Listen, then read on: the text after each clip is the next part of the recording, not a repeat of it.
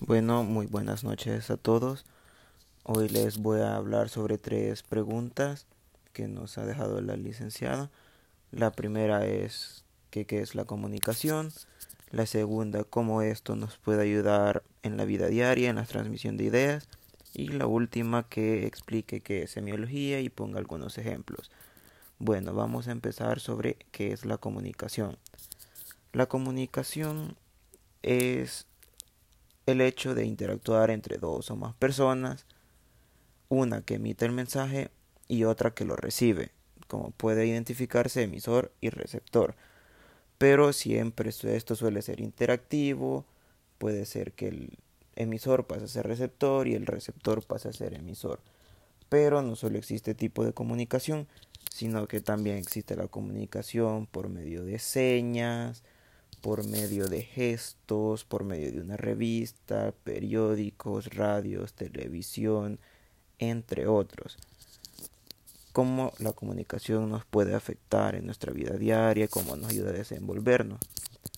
En la vida cotidiana de una persona, la comunicación es lo más importante, ya que por medio de esta se puede expresar una persona, puede expresar sus sentimientos, por medio de sus gestos, por medio del habla, y por medio de otros canales.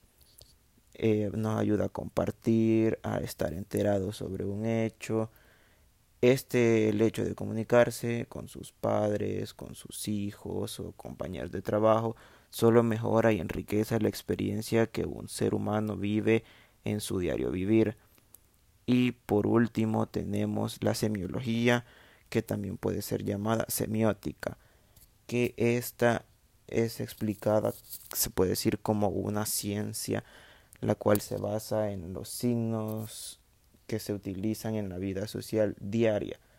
Y puedo poner algunos ejemplos de estos, como puede ser en el campo de la medicina, que un doctor puede identificar por medio de sus gestos del paciente y empezar a hacer algunas hipótesis sobre cuál puede ser la enfermedad.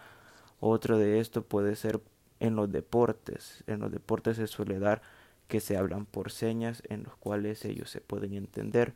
Incluso entre nosotros mismos, entre compañeros, tendremos algún tipo de seña o signo en el que nos podamos entender sin decir ni una sola palabra. Hasta aquí llega mi intervención.